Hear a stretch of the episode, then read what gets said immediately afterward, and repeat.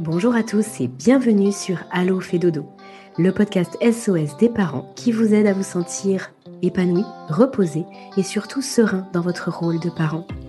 Parce que nous sommes convaincus que la famille est un tout, où chaque membre a sa place et où le mal-être de l'un impacte le bonheur commun, nous vous proposons ici une approche à 360 degrés de la famille. Nous vous parlons de votre quotidien sous tous ses angles. Vos enfants, vous, en tant que parents, mais aussi et surtout la qualité de la relation sont au cœur des sujets de chaque épisode. Toutes les semaines, je reçois des experts, des consultantes et des consultants, des professionnels de la petite enfance qui, à l'image de Caroline Ferriol, fondatrice du village Fédodo, ont tous en commun d'être passionnés et profondément bienveillants dans leur approche et leurs conseils. Nous parcourons ensemble les sujets qui vous intéressent, vous intriguent et vous troublent parfois. Car oui, en tant que parent, de nouvelles questions émergent chaque jour et les bonnes réponses font toute la différence. Très bonne écoute à toutes et à tous. Bonjour Amel. Bonjour Aurélie. Amel, je suis super contente de vous retrouver aujourd'hui sur le podcast, donc sur Allo fait dodo pour, euh, pour ce, nouvel épisode. Je dis vous retrouver puisque nous avons déjà eu la chance d'échanger ensemble sur un autre podcast, sur mon podcast sur le sommeil, Insomnie hors de mon lit. Et aujourd'hui, on va pas parler sommeil, on va parler euh, RGO chez les tout petits, on va aussi parler hyperactivité chez, euh, chez les bébés, enfin peut-être plus chez les enfants, vous nous en direz plus. Mhm. Et d'un point de vue qui, bah, qui n'a pas été encore développé sur le podcast sur Allo Dodo, d'un point de vue euh, d'une autre médecine, une autre médecine que la médecine occidentale, donc la médecine chinoise, puisque vous, vous êtes euh, praticien, vous êtes formateur, vous êtes auteur, vous êtes euh, thérapeute Qigong Tuna. Et bah, tout simplement, je, je, vais vous laisser vous présenter. Comme ça, vous allez pouvoir nous expliquer un petit peu bien qu'est-ce que le Qigong Tuna Et puis ensuite, on pourra développer nos, deux thématiques euh, aujourd'hui avec euh, bah, ce rapport euh, aux tout petits et, aux enfants. très bien, mais moi, je, m'appelle Amaël Ferrando. je, pratique une méthode particulière de la médecine chinoise qui s'appelle le Qigong Tuna, qui est une méthode de, soins manuels. Donc, c'est quelque chose de très naturel ça consiste euh, principalement euh, en des massages euh, énergétiques, des massages assez légers, assez subtils. Et c'est une méthode que j'ai apprise en Chine. J'ai passé neuf ans à Pékin avec un enseignant qui était dépositaire de cet enseignement. Et, et depuis pas mal d'années maintenant, c'est quelque chose que j'enseigne.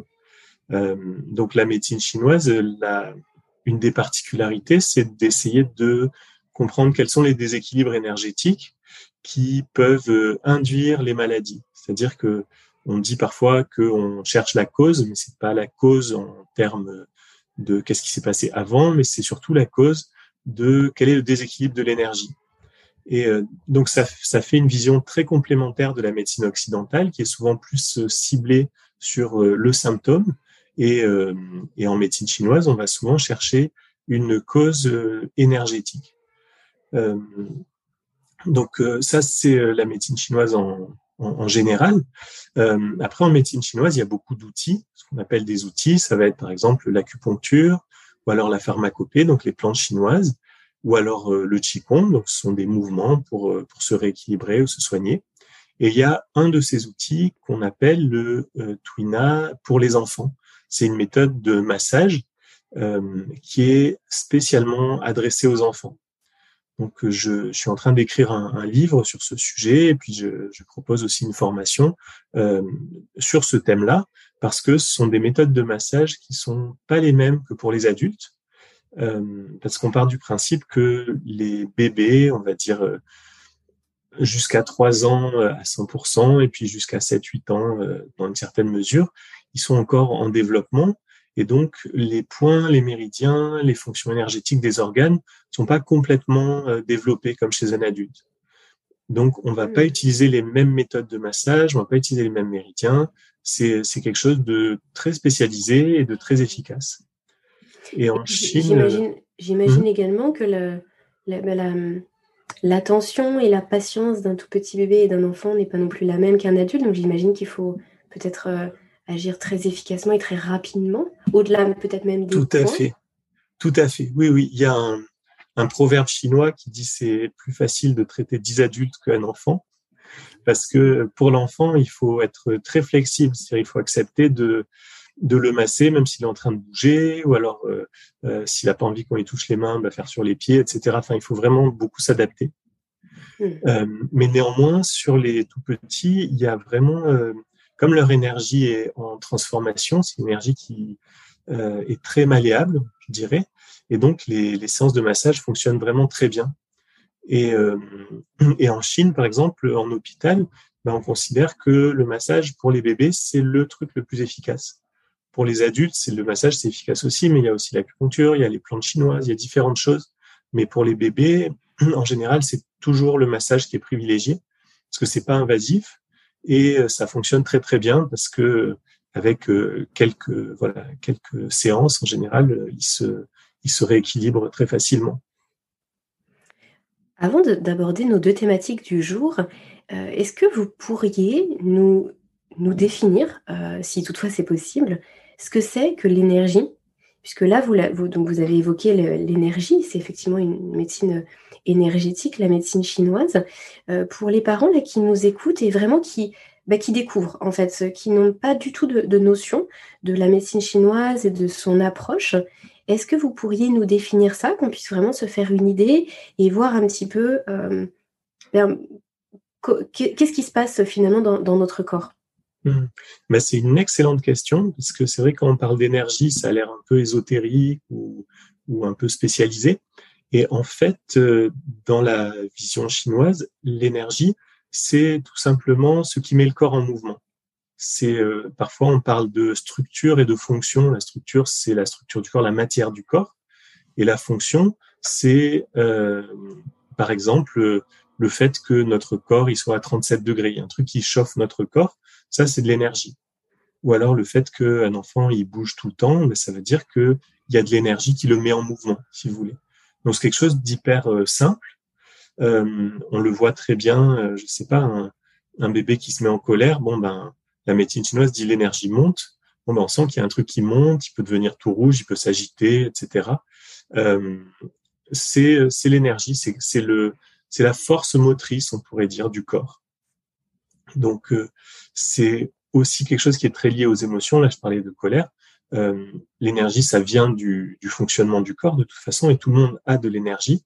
Mais après, l'énergie est très euh, sensible aux variations émotionnelles on sent bien, je ne sais pas si on est si on est triste, euh, ben on n'a pas le même dynamisme que si on est très joyeux ou alors qu'on a peur, etc. Ça, ça fait des, dynamiques différentes. Hmm, d'accord. Ok. voilà. on, finalement, là, on va pouvoir faire le lien directement avec ce, qui nous, ce qui nous concerne aujourd'hui, à savoir bah, l'hyperactivité et puis le RGO. on peut peut-être du coup commencer directement par le RGO. Mhm. Euh, comment, euh, partant de, cette explication-là de l'énergie, comment on peut se dire que euh, la médecine chinoise, et par exemple votre pratique et, les massages, ce que vous nous expliquiez, ça va pouvoir aider un bébé qui a un RGO Parce qu'on ne voit pas forcément le lien là avec, avec l'énergie, Hmm. Euh, on ne voit pas forcément ce qui, ce qui bloque. Donc RGO, euh, je, je, précise, hein, c'est le reflux gastro-œsophagien. D'ailleurs, pour les parents qui, nous découvrent aujourd'hui sur le podcast, euh, sachez que nous avons déjà fait un épisode avec Caroline Ferriol et Myriam Alexis donc Caroline, fondatrice de Fedodo, et puis Myriam Alexis, euh, qui est notre diététicienne euh, nutritionniste pédiatrique euh, pour la marque Madame Miam. On a fait un épisode assez complet sur le RGO, mais d'un point de vue du coup du sommeil et d'un point de vue nutrition, alimentation.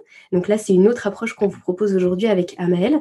mais c'est donc le reflux gastro-œsophagien et puis, bah, du coup, je vais peut-être vous laisser, Amel, en ce cas-là, me donner quelle est, votre définition du RGO Qu'est-ce qui fait qu'il euh, il y a toute cette, cette, douleur, ces régurgitations chez les bébés En gros, comment vous le définiriez Et puis ensuite, comment on fait le lien avec l'énergie et, ce qui bloque?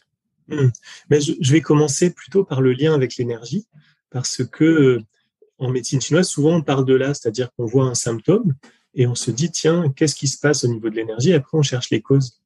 Et pour euh, un reflux gastro-œsophagien, il y a quelque chose qui est assez simple et direct, c'est que ce qu'on voit en termes d'énergie, on voit une montée. On voit une remontée d'une énergie qui devrait descendre, qui est l'énergie de l'estomac. C'est-à-dire qu'en principe, quand on s'alimente, quand le bébé s'alimente, ben, les aliments ou le lait maternel viennent dans l'estomac et après ça doit être digéré, puis descendre dans les intestins et être éliminé. Et euh, quand cette énergie ne descend pas, il y a ce qu'on appelle une inversion d'énergie. Parfois, on parle même de rébellion de l'énergie. L'énergie qui est dans l'estomac va remonter. Et en remontant, elle va entraîner aussi un peu d'aliments ou un peu de sucre gastrique. Donc, ça fait une remontée d'aliments dans l'œsophage. Euh, ça peut faire des, voilà, des renvois, des vomissements, etc. Donc, euh, en termes d'énergie, c'est comme ça que c'est vu euh, par la médecine chinoise. Et après, on peut se demander pourquoi cette énergie remonte. Et parce que si on a envie de le rééquilibrer, c'est bien de, comprendre pourquoi ça remonte. Et il y a plusieurs causes, mais de façon générale, ce qu'il faut savoir, c'est que euh, chez les bébés, le système digestif, il est en formation, en construction, et donc son énergie est souvent un petit peu faible. Et donc cette énergie de digestion et de descente qui devrait se faire, euh, elle est souvent, très souvent euh, affaiblie. Voilà, donc avant de rentrer dans quelque chose d'un peu plus euh, technique de médecine chinoise, euh, ce qu'on peut euh, déjà voir, c'est essayer de voir un petit peu au niveau de l'alimentation, parce que le système digestif pour les bébés et pour les petits enfants, n'a pas l'énergie de digérer des aliments très compliqués. Donc, euh, par exemple, euh, en médecine chinoise, quand les enfants commencent à être sevrés, commencent à passer à l'alimentation solide, ben, on conseille de rajouter seulement un nouvel aliment par semaine. C'est-à-dire que s'ils sont au lait maternel, après dire lait maternel plus carottes pendant une semaine, puis après rajouter, euh, je sais pas, le concombre la semaine d'après. Vous voyez, de pas trop diversifier pour que le système digestif puisse s'habituer à des nouveaux aliments. Euh, donc, quand il y a euh, des quantités d'aliments trop importantes, c'est pareil, le système digestif peut être dépassé, donc il va pas arriver à tout digérer, donc il y a des remontées. Donc ça, ce sont des choses très euh, très basiques, mais il faut y faire attention. parfois, c'est un peu une vision un peu différente que la vision occidentale, parce que en médecine chinoise, par exemple, il y a une expression qui dit il faut toujours laisser les enfants avec une part de faim et une part de froid. C'est-à-dire il faut pas trop trop les couvrir, il faut pas trop les alimenter. Et souvent en Occident, on fait un peu le contraire. Donc évidemment, il ne faut pas les affamer, il faut pas non plus qu'ils prennent froid. Mais disons que par rapport à leur euh, physiologie, le fonctionnement de leur organisme, si on les alimente trop euh, ou qu'on les, qu'on les met trop au chaud, ça a tendance à faire des surplus donc de chaleur pour le fait de les couvrir et des surplus d'alimentation au niveau de l'estomac et ça peut facilement faire des reflux, des remontées. Et alors là, du coup, vous, nous évoquez bah, le début de la diversification alimentaire, donc le, quand il y a moins de lait maternel et puis qu'on commence à intégrer de nouveaux aliments. Mhm. Mais souvent, alors euh, d'après ce que, ce que j'en sais aujourd'hui, les reflux, ils arrivent euh, même au retour à la maison, directement après la maternité. Alors souvent, ça n'inquiète pas trop les parents ou les professionnels de la petite enfance, parce que bah, les bébés, effectivement, tout leur système est immature, donc du coup, il y a quand même beaucoup de régurgitation dans les premières semaines mais parfois ça peut être euh, beaucoup plus important et très rapidement, sans même parler d'alimentation solide. Hmm. Euh, ça peut être euh, très douloureux déjà. Et, puis empêcher le sommeil, et c'est pour ça qu'on en avait longuement parlé avec Caroline Ferriol. Et ça peut être aussi lié, par exemple, au, lait, au lait en poudre, si le bébé n'est pas allaité. Ça hmm. peut être des, des, reflux internes, donc on ne le voit pas forcément. Ça, ça peut être très déstabilisant pour les parents, même pour les médecins. Euh, est-ce que vous, dans votre pratique, ça, vous le constatez? Ou est-ce que finalement, là, les, les, massages dont vous allez nous parler, ça s'adresse plutôt à des enfants qui sont un peu plus grands, qui auraient 6, 7, 8, 9, 10 mois, et pas forcément tout, tout petits nourrissons hmm. Non, on peut, on peut aussi travailler sur les tout petits nourrissons. C'est vrai que là, je, voilà, je, je partais un peu sur le sur l'alimentation. C'est une, c'est une cause fréquente quand ils sont plus grands. Euh, quand ils sont tout petits, euh, en fait, souvent, c'est plutôt le, enfin, c'est simplement le fait que le système digestif est en formation, si vous voulez. Euh, mais néanmoins, on peut vraiment les aider avec des méthodes de massage, euh, parce que ce qu'on va faire en fait en massage, ça va être aider l'énergie à descendre davantage, et notamment l'énergie de l'estomac. Donc, c'est comme si ben, ce que le corps a un petit peu du mal à faire, ben, on peut le faire avec, avec une méthode de massage. Mhm. Donc, donc pour ça, pour les bébés, il y, a des, il y a des méthodes qui sont assez simples. Il y a une méthode qui est, qui est très connue et puis qui peut, voilà, qui, qui est bien, même pour des bébés qui sont en pleine santé, c'est bien parce que ça entretient la vitalité.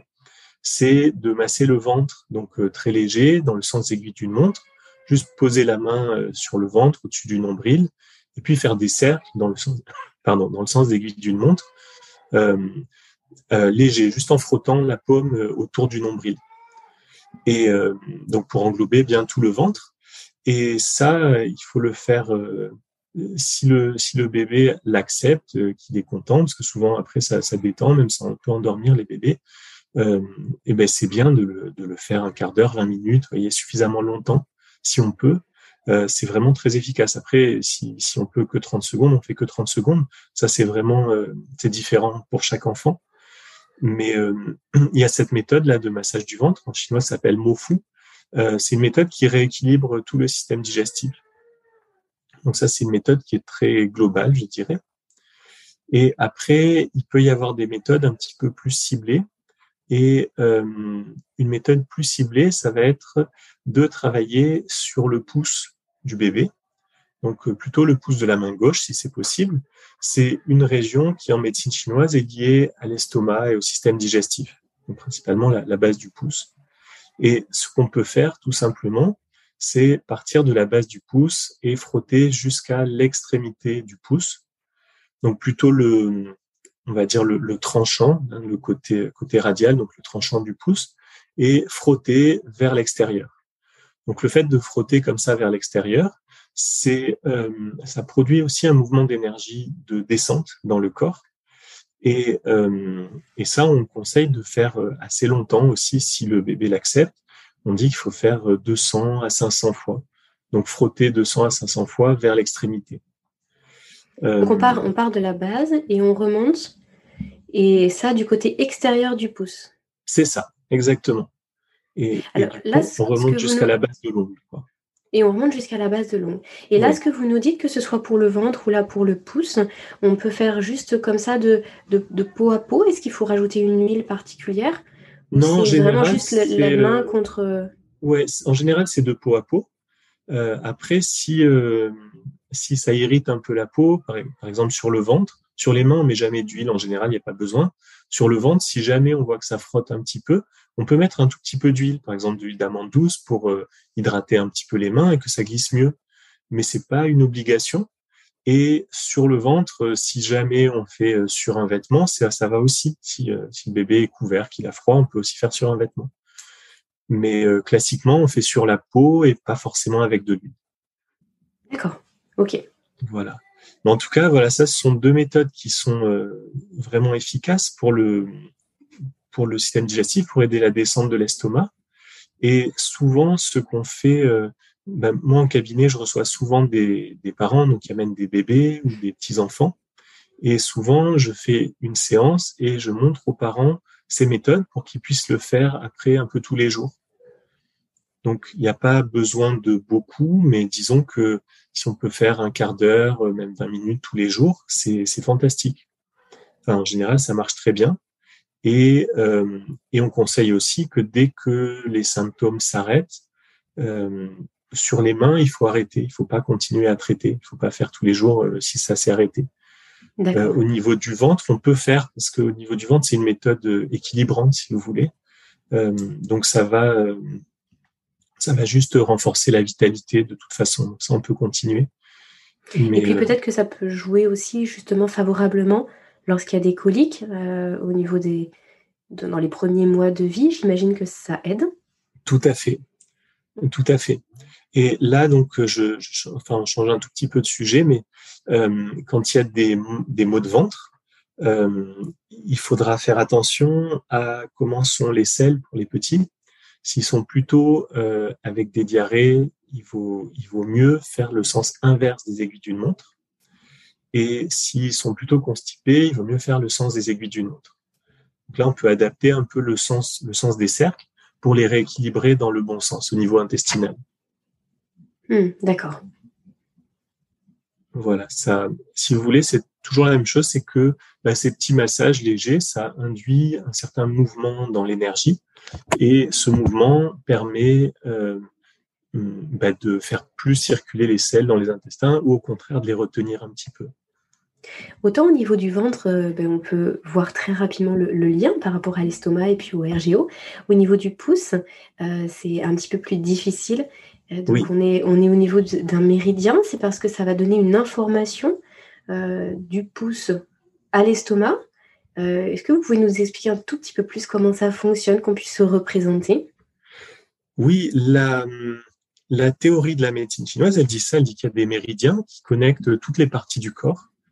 Euh, mais euh, si vous voulez, il y a toujours deux visions en médecine chinoise. Il y a le fait qu'on dit il y a un méridien, donc si on fait ça, ça amène l'énergie dans ce sens. Et il y a aussi le fait que c'est une médecine qui a quasiment 5000 ans d'histoire. Et donc il y a le côté empirique aussi, c'est-à-dire qu'ils ont observé que ça marchait très bien. Et c'est pour ça qu'ils le font et qu'ils le reproduisent. Euh, donc là, pour les mains, en effet, au niveau du pouce, on, on dit que c'est le méridien de la rate chez les bébés. Et là, c'est différent que les adultes. Chez les adultes, il y a le méridien du poumon qui passe au niveau du pouce. Mais chez les bébés, le pouce, il est associé à la rate parce qu'il y a un système euh, qui est plus simple, qui est peut-être moins complexe et moins alambiqué que chez les adultes. Euh, donc euh, voilà, le, le, pouce, il est lié à la rate. Et en médecine chinoise, la rate, c'est lié aux fonctions digestives, au pancréas et donc aussi à l'estomac. D'accord. Voilà. C'est, il n'y a pas toujours, euh, enfin, il y a toujours une certaine logique dans la médecine chinoise.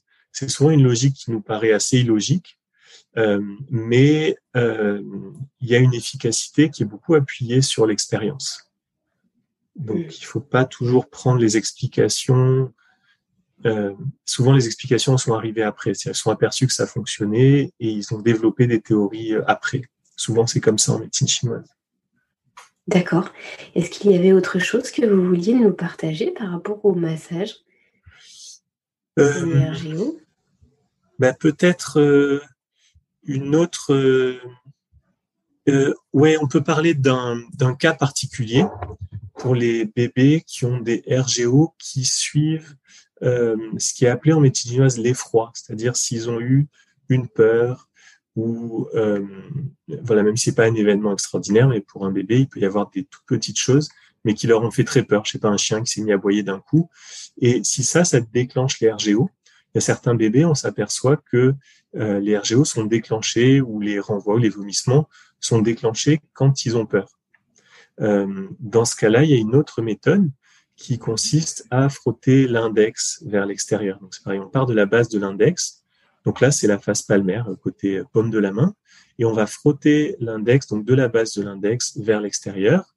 Et puis on relâche, on revient à la base de l'index et on recommence. Et on va faire ça aussi entre 200 et 500 fois. Et ça, c'est une très bonne méthode quand les bébés sont agités ou qu'ils ont des peurs. Donc, c'est pas pour tous les RGO, mais certains, quand ça vient comme ça d'une cause euh, voilà, de d'effroi, d'une cause émotionnelle, euh, c'est une méthode qui va être plus efficace. Ou alors on pourra faire euh, tout, tout faire. Oui, c'est ce que j'allais vous demander. Est-ce qu'on peut coupler? Est-ce qu'on peut faire le pouce, l'index et puis le ventre? Bon, euh, Tout à fait. Tout, tout, en même temps pour, pour un bébé qui a déjà très peu de temps d'éveil, c'est pas forcément évident, mais en tout cas, on peut se dire on fait le pouce et, l'index par exemple. Oui, Comme ça, au moins, on, est sûr d'activer au maximum cette énergie. On peut, tout à fait, tout à fait. Après, sur les bébés, si on le fait pendant qu'ils dorment, ça va aussi. Hein. C'est ça, ah, ça marche aussi. Et même souvent, c'est plus simple euh, parce que quand ils sont réveillés, surtout les tout petits, souvent ils sont un peu agités. Donc, euh, on peut aussi le faire quand euh, quand ils dorment, il n'y a aucun problème. Et voilà. Et peut-être encore une chose à rajouter, c'est que donc le massage, il y a cet effet sur l'énergie, mais il y a aussi un effet psycho-émotionnel qui est très important.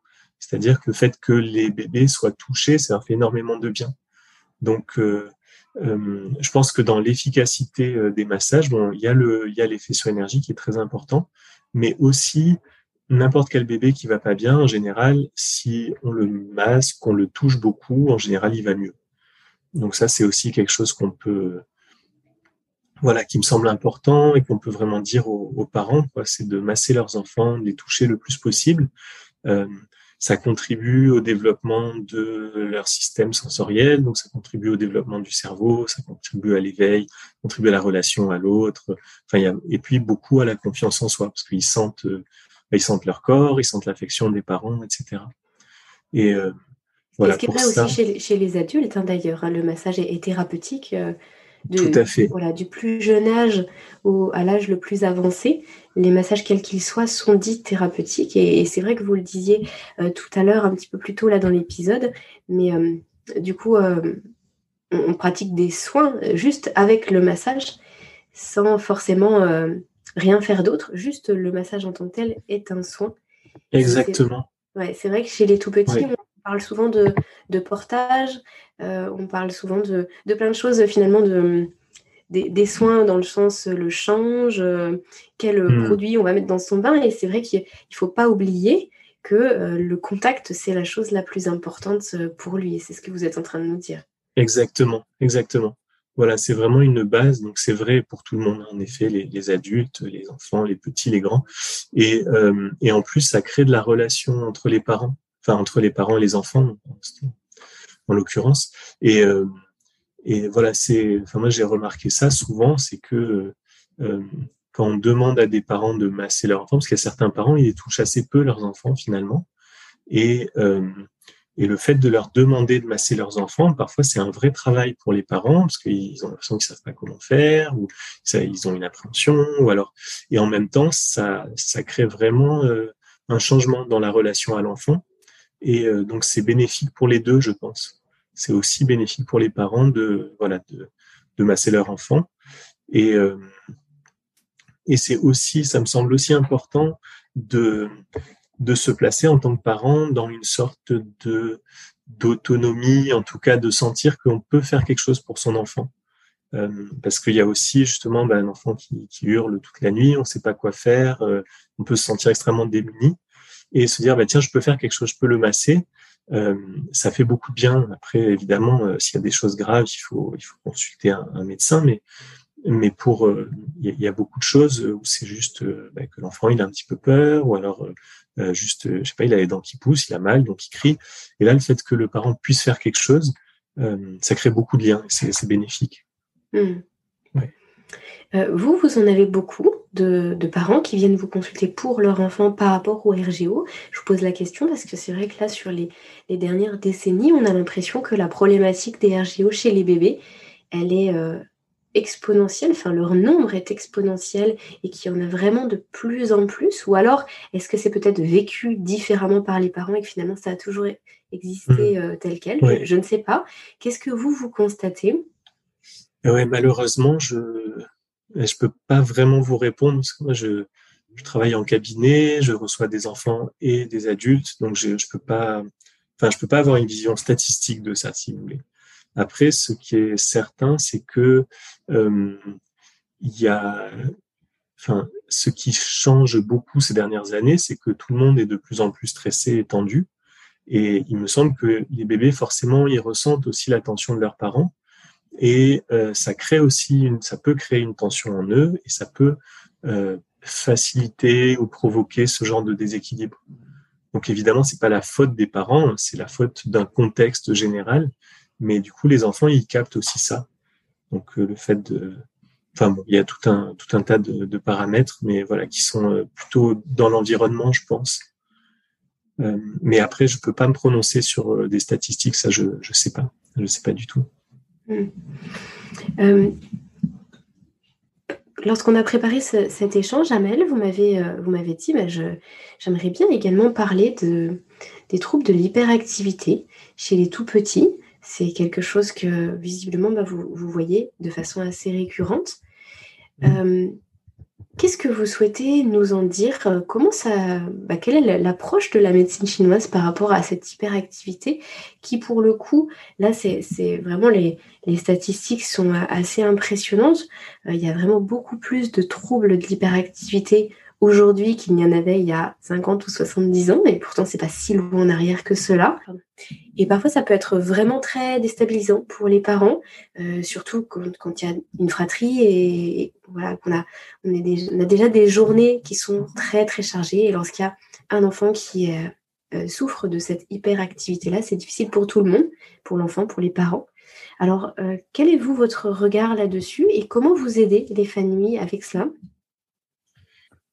La première, la première chose, c'est que pour moi, je, je, pense que dans beaucoup de cas, euh, je classe pas ça dans une pathologie. Je pense que dans beaucoup de cas, les, les enfants, les petits-enfants ou les bébés, euh, mais il y a un contexte qui leur convient pas forcément. Je regardais un petit peu euh, récemment là les, statistiques. Bon, en France, on dit que c'est 3 à 6 des enfants qui sont atteints d'hyperactivité.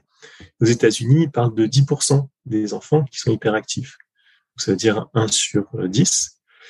Euh, donc voilà, 1 sur 10, c'est plutôt une caractéristique humaine qu'une pathologie. On peut pas parler de, voilà, on va pas dire, euh, je sais pas, les blonds c'est une pathologie ou alors les bruns c'est une pathologie. Enfin, c'est tellement répandu que pour moi c'est pas une pathologie, mais euh, c'est plutôt le symptôme. Euh, par exemple, que ben, des enfants, euh, ils sont, je sais pas, on les oblige à rester immobiles toute la journée à l'école alors qu'ils sont trop jeunes pour ça. Il peut y avoir des choses comme ça. D'ailleurs, dans les statistiques, c'est intéressant, on voit que les enfants qui sont nés en fin d'année, entre octobre et décembre, ben, ils ont plus d'hyperactivité que ceux qui sont nés en début d'année. Parce qu'évidemment, à l'école, ils sont un petit peu plus jeunes que leurs camarades, donc ils ont plus de mal à rester immobiles toute la journée. Alors, la, difficulté avec ça, c'est que on a parfois du mal à adapter le contexte de vie des enfants, mais euh, mais c'est vrai que aux États-Unis et même en France, de plus en plus, il y a des traitements médicamenteux qui sont relativement lourds. C'est-à-dire que bah, ils vont être traités avec, euh, euh, notamment, c'est la ritaline qui va souvent être euh, prescrite pour les médecins, par les médecins. Et euh, donc voilà, c'est un psychostimulant qui est, qui est puissant. Et au moment où le, bébé il est en train de construire, ou l'enfant est en train de construire son système nerveux, sa, sa, carte sensorielle, sa vision du monde, etc., le fait de la modifier comme ça, euh, dans beaucoup de cas, c'est un petit peu dommage parce que euh, ça va pas l'aider à apprendre à euh, se gérer lui-même. Donc, il me semble que c'est souvent un, processus dire que voilà l'enfant ou le bébé, ben, il apprend à, gérer son corps, euh, ses hormones, son système nerveux, et ça fait des, des grosses fluctuations. Et je pense que c'est plus intéressant quand c'est possible d'avoir des approches plus douces où on va apprendre au bébé ou à l'enfant à se contrôler, à se gérer. Ça va prendre plus de temps, mais à la fin de cette période ou de ce processus, euh, ben, il aura gagné quelque chose, une certaine maîtrise de soi qui ne sera pas médicamenteuse. Donc là, quand je parle à partir de... À partir de quel âge, oui, justement, je, je voulais vous demander euh, à peu près une, une tranche d'âge. Là, vous évoquez des enfants qui auraient quel âge? Parce que, par exemple, est-ce qu'un bébé de deux ans peut être diagnostiqué hyperactif? Là, vous nous parlez d'enfants qui auraient quel âge? Souvent, c'est à partir du moment où ils sont à l'école, donc on va dire à partir de 3-4 ans, qui commence à, ça commence à être diagnostiqué.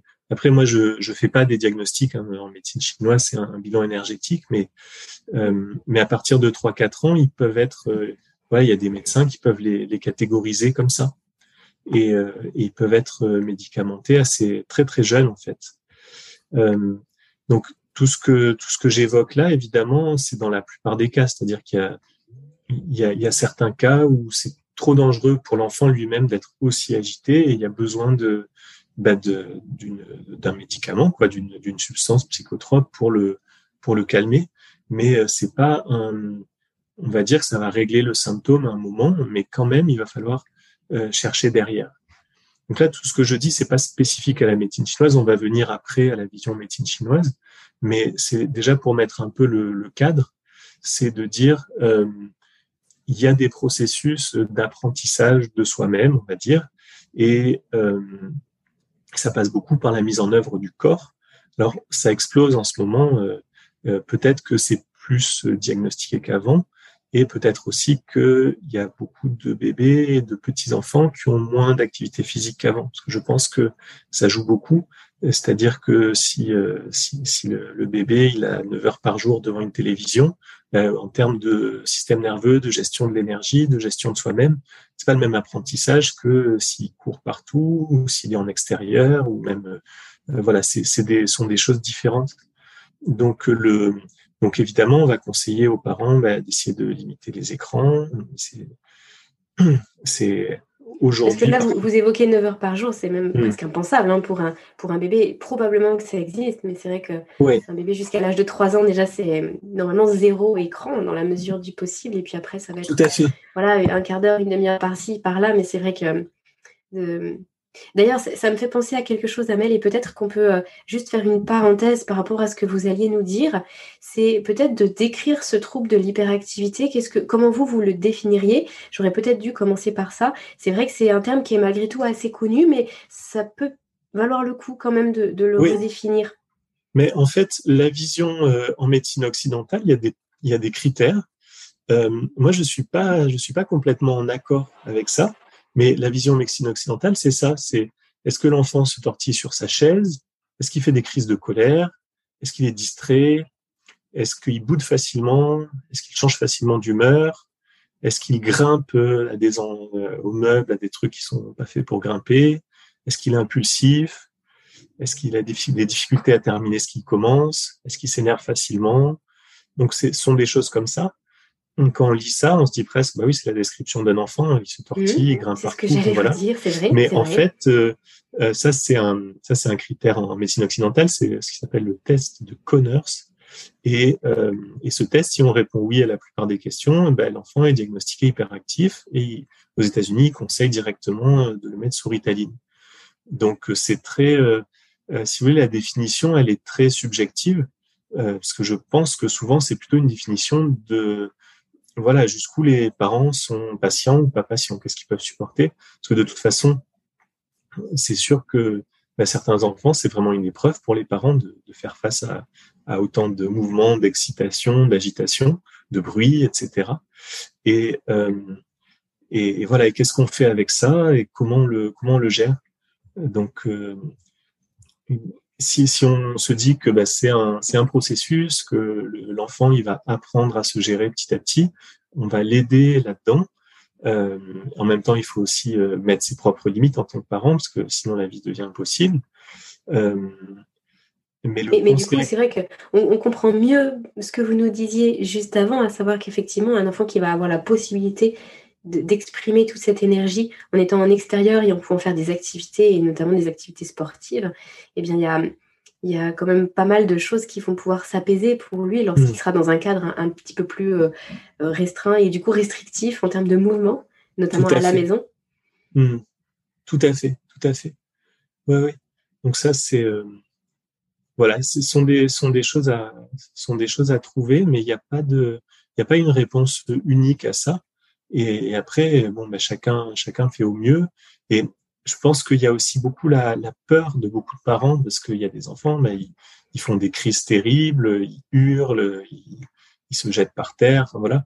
Et du coup, il faut aussi accepter qu'il peut y avoir des périodes comme ça qu'il faut accompagner et qu'en même temps, on peut pas forcément empêcher euh, un certain inconfort parce que c'est la, la, croissance et la, la transformation, c'est pas toujours confortable. Donc, je pense qu'il y a ça vraiment de voilà, de se dire qu'il y a un côté, ça, bah, c'est normal, ça fait partie d'un processus de, de, transformation, de croissance.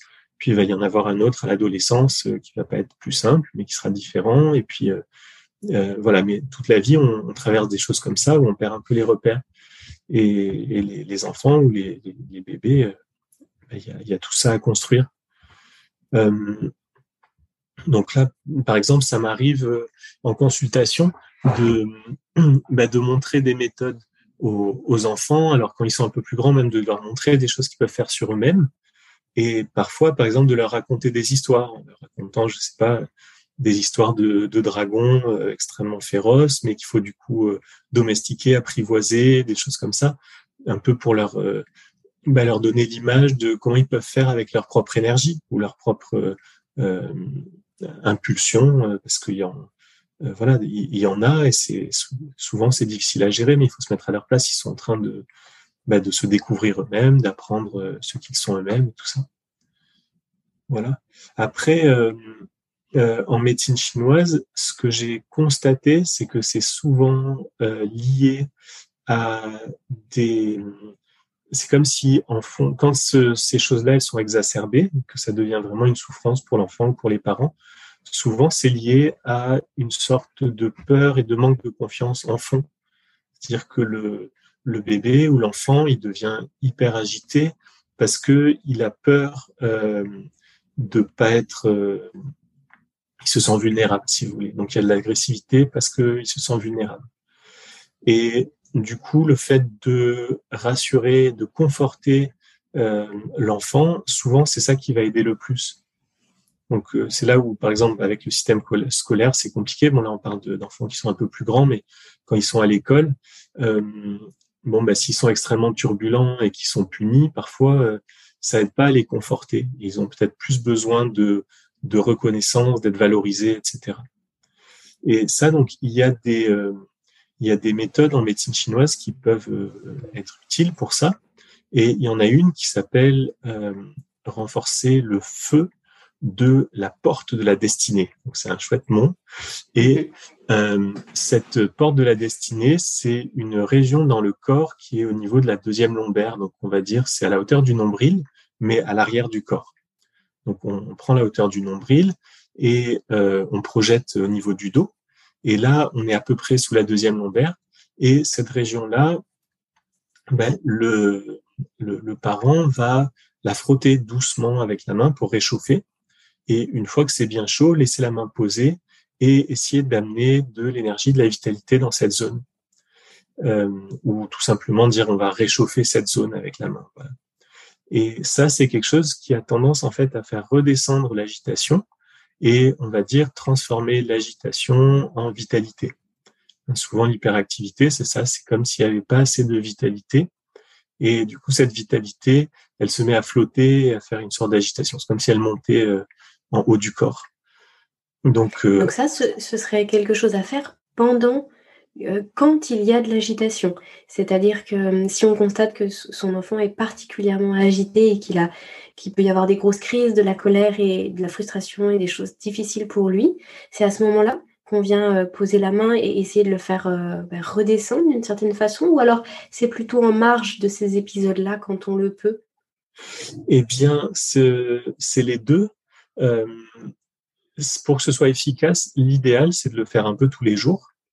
Et euh, voilà, on peut dire euh, 10 minutes ou un quart d'heure tous les jours, c'est vraiment très efficace. Euh, après, on, pendant les crises, on peut essayer, mais euh, souvent, dans un premier temps, les, les, enfants, pendant les crises, ils acceptent pas trop qu'on les touche. Mmh, c'est pour ça que je voulais vous poser la question, parce que ça, mmh. ça, me paraissait tellement difficile à faire, justement, le, un, un, un, enfant, euh, même, même, petit, même un peu plus grand, quand il est vraiment euh, emporté par ses émotions et par toute cette hyperactivité, euh, c'est compliqué de, de venir euh, poser la main, le toucher, et puis surtout qu'il ne soit pas dans le mouvement, justement. Donc, mmh, c'est bien de savoir qu'on peut le faire un peu tous les jours, à tout moment, et que ça, finalement, sur le long terme, ça va petit à petit l'apaiser. Et j'imagine que, comme vous nous disiez tout à l'heure, là, pour le, le, massage, pour le RGO, il n'y a pas forcément besoin d'huile ni rien, juste le contact de la main c'est euh, ça. vient apaiser. Mmh. C'est ça, exactement. Exactement. Et l'intention, là, du parent, du coup, quand on fait ça, c'est vraiment comme si on voulait ramener l'énergie de l'enfant sous notre main. Dire cette région des lombaires, c'est comme si c'était C'est le siège de euh, la vitalité. C'est l'endroit où il y a toute la, on va dire la bonne, la bonne énergie, la bonne force qui est là. Donc, si on renforce ça, euh, il va y avoir moins d'agitation. Vous savez, c'est un peu comme, euh, euh, je sais pas, dans, dans la nature, si on prend les, les, les, tout petits chiens, souvent ils sont très agressifs, ils aboient tout le temps, et puis euh, les gros chiens qui ont plein d'énergie, bah, ils sont pépères, ils sont tranquilles. Et, euh, et souvent, c'est ça l'hyperactivité, c'est l'expression de se sentir un petit chien, de se sentir vulnérable. Et du coup, on a besoin d'attaquer, on a besoin de faire beaucoup de bruit, on a besoin de être beaucoup, euh, de, de, se faire remarquer, etc.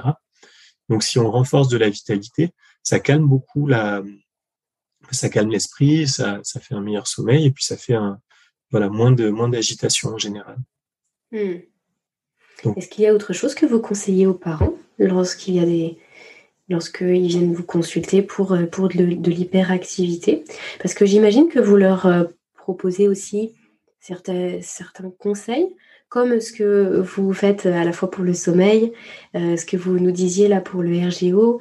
Euh, il y a toujours des conseils. Alors souvent c'est du bon sens, mais ça fait du bien de l'entendre et de le réentendre. Mmh. Est-ce qu'il y a des choses que vous proposez comme ça pour que le cadre de vie soit le plus favorable pour l'enfant?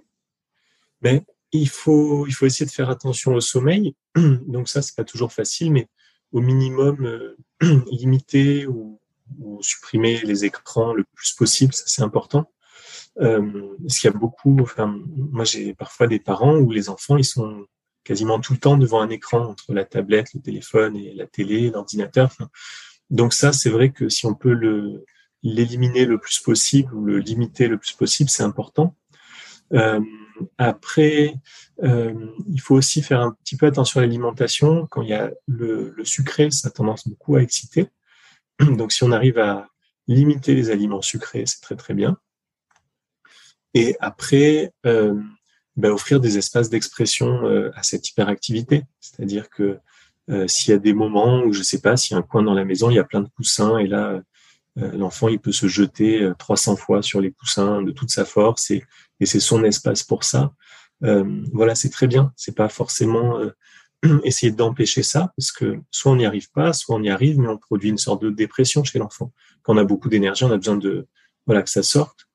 Donc, euh, laisser des cadres comme ça. Je, j'ai, euh, il n'y a pas très longtemps, j'avais euh, des, un patient, enfin voilà, dont, dont l'enfant était un peu plus âgé, il avait 9-10 ans, il était extrêmement hyperactif, hein, c'était très difficile. Et en fait, à un moment, ils sont aperçus qu'il aimait bien nager et ils l'ont amené tous les jours à la piscine. Et en fait, deux heures de natation par jour, l'enfant était plus du tout hyperactif, quoi. Parce que cette énergie, elle a trouvé un endroit où s'exprimer. Donc en plus, le fait de nager, le contact à l'eau, c'est apaisant, puis ça demande beaucoup d'énergie. Donc euh, voilà, il faut trouver des choses comme ça, donc sans, sans épuiser hein, l'enfant, parce que si on l'épuise, ça va être encore pire. Mais en tout cas, qu'il y ait des espaces pour ça. Hum, et d'ailleurs, on le constate, hein, quand il fait beau, là, au printemps, en été, on enregistre là, ce podcast, on est, on est début mai, donc il fait plutôt beau. Et c'est vrai, quand les enfants, ils jouent l'après-midi dehors, euh, qu'il y a un peu de soleil et qui sont, euh, qui sont euh, bien occupés en extérieur, le soir, ce ne sont pas les mêmes que quand on est en journée d'hiver, qui pleut des cordes et qui ne sortent pas du tout de la maison.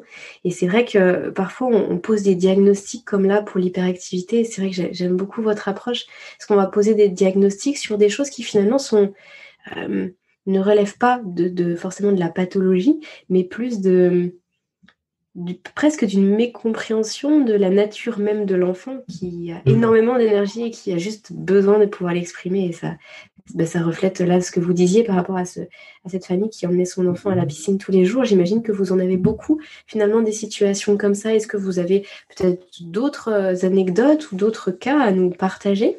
Ça pourrait donner des idées aux parents qui nous écoutent? Oui, oui, enfin là je réfléchis. En tout cas, le c'est certain que voilà, souvent en fait on cherche à adapter l'enfant à un contexte, alors que peut-être que surtout quand il est petit, la première chose c'est d'adapter le contexte à l'enfant.